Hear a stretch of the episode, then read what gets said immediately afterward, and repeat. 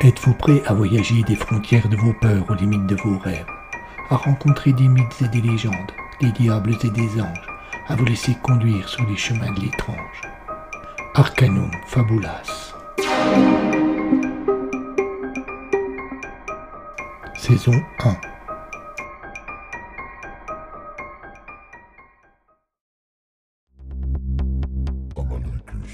Cire et le loup. Épisode 3.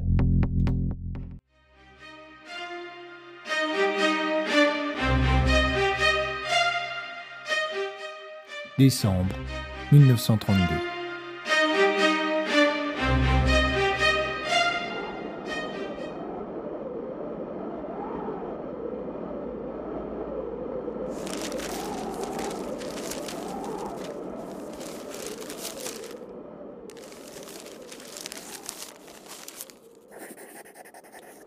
Voilà une semaine que je suis bloqué par la neige dans ce fort immense, complètement seul.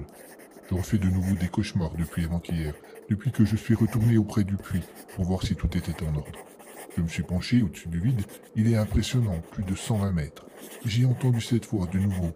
Elle venait du fond, j'en suis sûr, elle m'appelait. Il faudra un moment ou un autre que j'en ai le cœur net.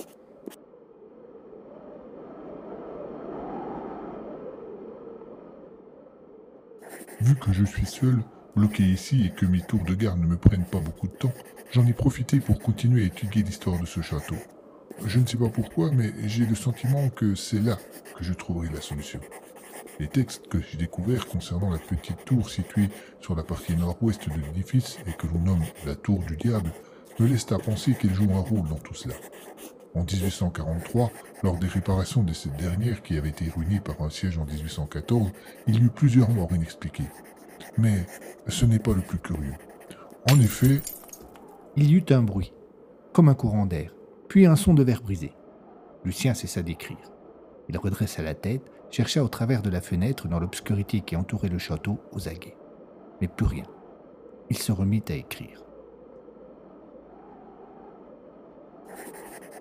En effet, Encore le même bruit. Lucien s'arrêta de nouveau. Il se leva et s'approcha de la fenêtre. De gros flocons de neige venaient lécher les vitres. Derrière, il y avait l'ombre du fort, un immense château coupé du monde et dans lequel il se trouvait seul. Il regarda l'heure sur la pendule. 11h30. Il aurait dû faire une ronde il y a plus d'une demi-heure. Il se dirigea vers la porte et sortit dans une petite cour.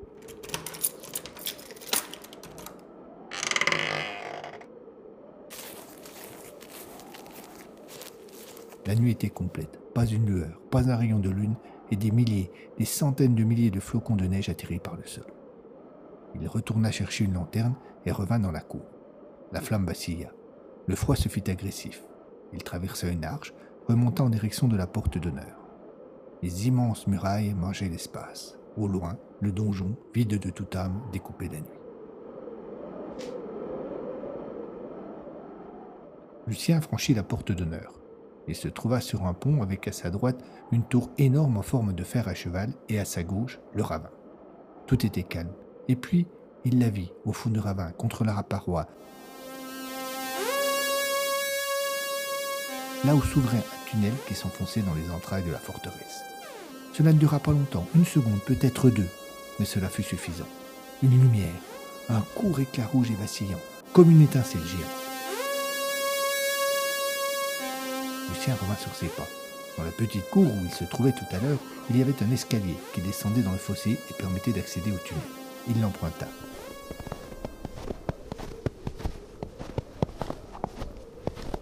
Ses deux pieds s'enfoncèrent dans la neige. Il avait du mal à avancer, il était frigorifié. D'abord, il faillit ne pas les remarquer, mais en voulant baisser sa lampe pour éclairer son chemin, il aperçut des pas gravés dans le sol blanc.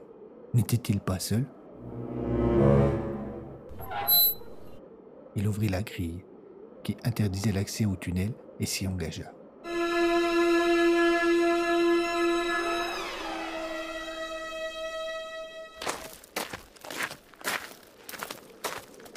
Il n'y avait plus de neige pour gêner son avancée, mais le froid était lui toujours là.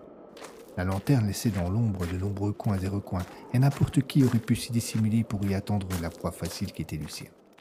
Il arriva dans une pièce un peu plus grande. Elle était taillée à même le roc, et en son centre s'ouvrait un puits si profond qu'il aurait pu rejoindre les enfers. Malgré la peur qui le tenaillait désormais, il s'en approcha et s'y pencha. Approche, viens, chanta le vent avec une telle netteté que Lucien eut l'impression que quelqu'un lui susurrait ces mots à l'oreille. Il fit un bond en arrière et demeura un court instant immobile. Et puis, abandonnant cet endroit sordide, il regagna l'extérieur.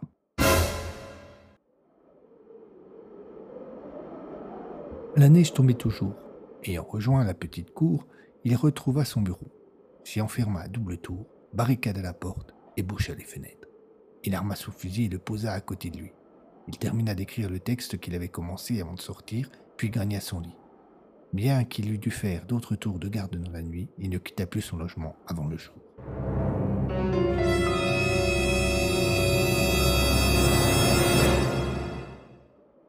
La matinée était grise, la neige tombait encore, mais à la lueur du jour, le château était bien moins impressionnant. Lucien n'avait qu'une idée, mettre les skis et regagner la civilisation au village de Lacluse, au moins pour la journée. Sur les coups de onze heures, alors qu'il s'apprêtait à partir, la neige cessa de tomber et un rayon de soleil déchira les nuages. Il avait déjà chaussé ses skis et ouvert la lourde porte de fer, mais comme il s'apprêtait à la refermer derrière lui, il se ravisa. Rendu sans doute plus courageux par cette nouvelle luminosité, il décida avant de partir qu'il devait en avoir le cœur net.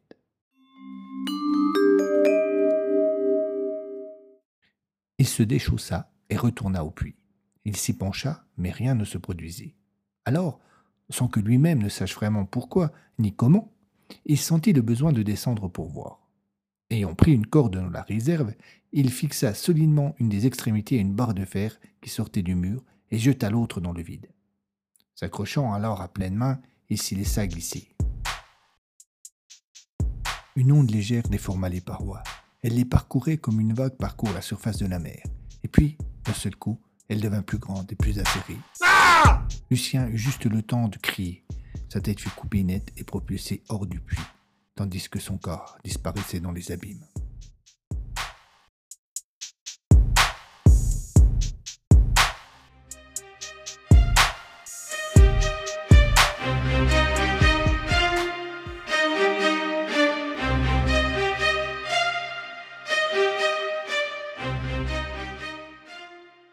Décembre 1993.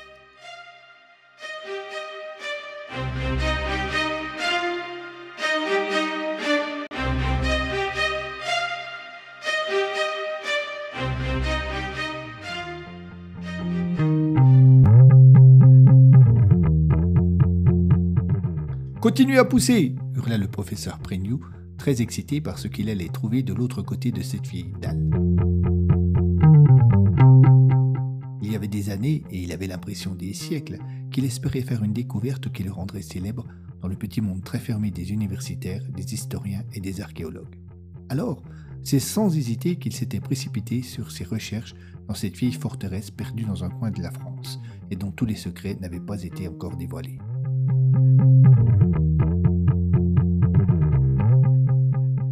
Tout avait commencé un an auparavant, en juin 1992, par un article anodin dans un journal local qui annonçait l'ouverture au public d'archives militaires de la région datant de la Première Guerre mondiale. Parmi elles figurait toute une série de plans sur les fortifications dans le Doubs et plus particulièrement sur les alentours de Pontarlier.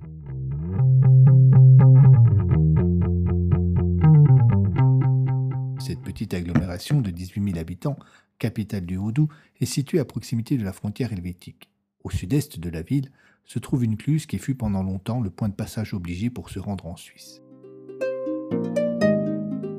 Aux alentours de l'an 1000 fut construit sur un des deux versants un château dont les seigneurs rançonnaient tous ceux qui passaient la cluse. Très vite, ils furent craints dans la région et les gens tremblaient à la seule évocation des cires de Joux. Le jeu des alliances, les mariages et les filiations plus ou moins heureuses firent disparaître la lignée. En 1454, le château fut racheté par Philippe Plebon, duc et comte de Bourgogne, et la seigneurie fut rattachée à la puissante maison. La forteresse échoua finalement à Charles Quint, roi d'Espagne, l'un des plus puissants souverains que connut le XVIe siècle.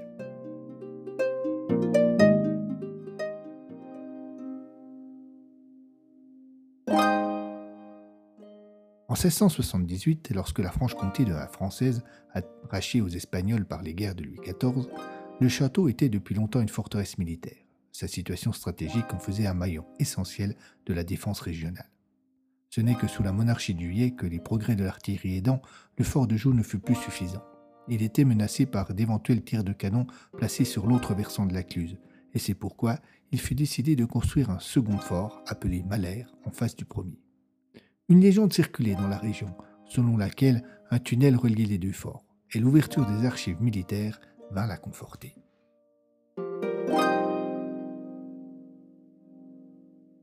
Effet, en 1905, le général responsable de la région aurait, d'après les documents, reçu l'ordre de creuser entre les deux forts un tunnel. Malheureusement, parmi les plans ne figuraient que des projets, rien de définitif. Une seule chose était sûre, en 1914, le tunnel n'était pas fini. Seulement, cette révélation suffit à réveiller les passions. Le professeur Prégnoux, voyant ici sa chance, se battit comme un diable pour obtenir l'autorisation de faire des recherches.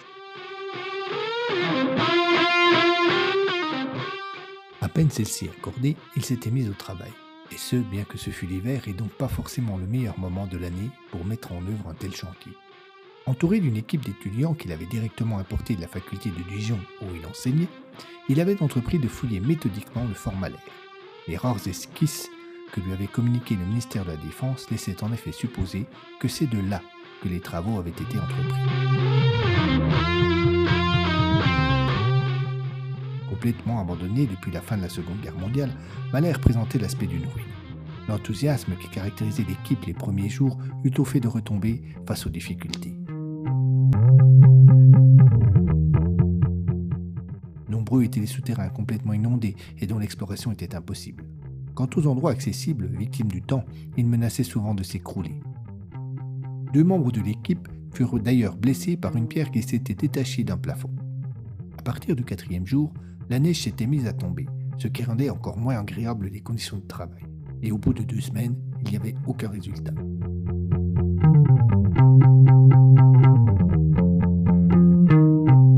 Prégnoux décida de changer de méthode.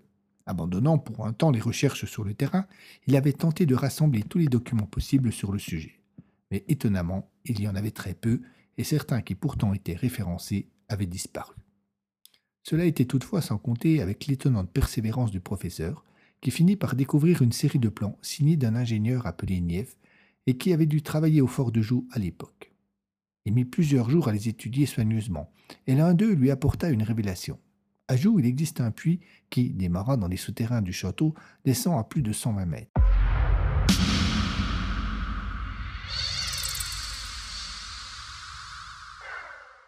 L'un des plans de Nief montrait une coupe de ce dernier avec, à mi-hauteur, le dessin d'un tunnel partant en direction de la Cluse et donc du fort Malher. Bien que le plan ne comportât aucune autre indication que le nom de Joux, Prégnoux fut de suite convaincu qu'il tenait la solution.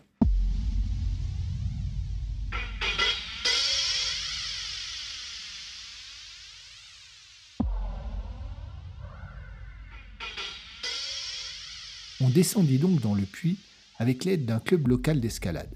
On se contenta d'abord de scruter la paroi sans rien y découvrir. Ce fut une nouvelle déception pour l'équipe. Sans doute les plans de Nief n'avaient-ils jamais été mis en œuvre. Et puis, l'un des étudiants, un peu plus observateur que les autres, remarqua à peine plus bas que l'endroit où, sur les plans était censé démarrer le tunnel, que certaines pierres n'étaient pas tout à fait de la même couleur. Ayant fait part aux autres de cette étonnante remarque, il fut décidé de faire une dernière descente. Tous s'agglutinaient au-dessus du puits, suivant des yeux la lente progression de leurs camarades.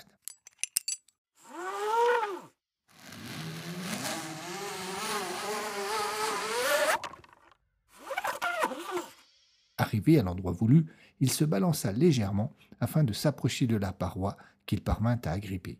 Il y planta entre deux pierres un mousqueton dans lequel il passa une corde et se retrouva de ce fait en bonne posture pour observer le mur. Très vite, il laissa échapper un cri de victoire. Ne pouvant pas attendre d'être sorti pour faire partager sa joie, il hurla depuis le fond. Nous tenons Les pierres ici ne sont pas d'origine Cette partie de la paroi doit être plus récente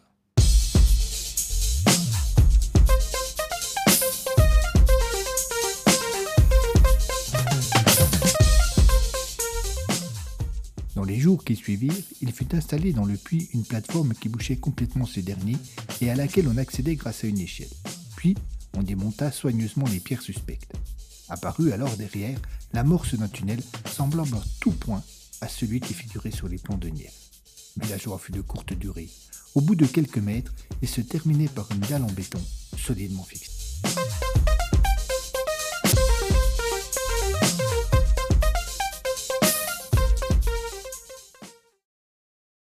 Continuez à pousser hurla le professeur Prégnou, et toute l'équipe, comme un seul homme, redoubla d'efforts pour faire bouger la dalle, espérant découvrir derrière la continuité du tunnel. En vain, elle ne trembla même pas. Bientôt, totalement découragés, ils renoncèrent, décidant de revenir le lendemain avec des outils plus appropriés. La nuit leur parut interminable, et à l'aurore, tout le monde était sur le pied de guerre. Après s'être assuré que la dalle ne présentait aucun intérêt historique particulier, armés de masse, ils commencèrent à la frapper violemment.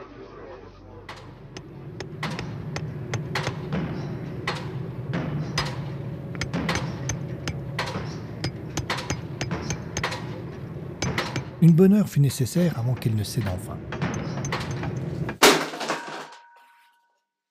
Dans un premier temps, la déception de toute l'équipe fut grande.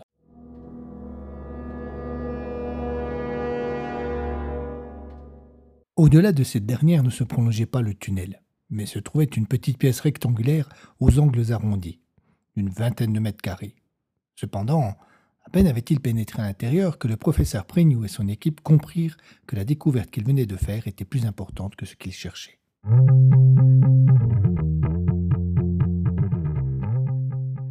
Les murs de la pièce avaient été gravés de symboles et de textes en latin. Au milieu de celle-ci se trouvait un autel sur lequel gisait le squelette en piteux état de ce qui avait dû être autrefois un homme. Visiblement, le tout était très ancien, y compris les restes de récipients en bois qui gisaient dans un coin. Cette pièce devait être un tombeau, un tombeau d'un type unique dont il allait falloir déterminer l'identité du pensionnaire. Prégnou connaissait enfin son heure de gloire.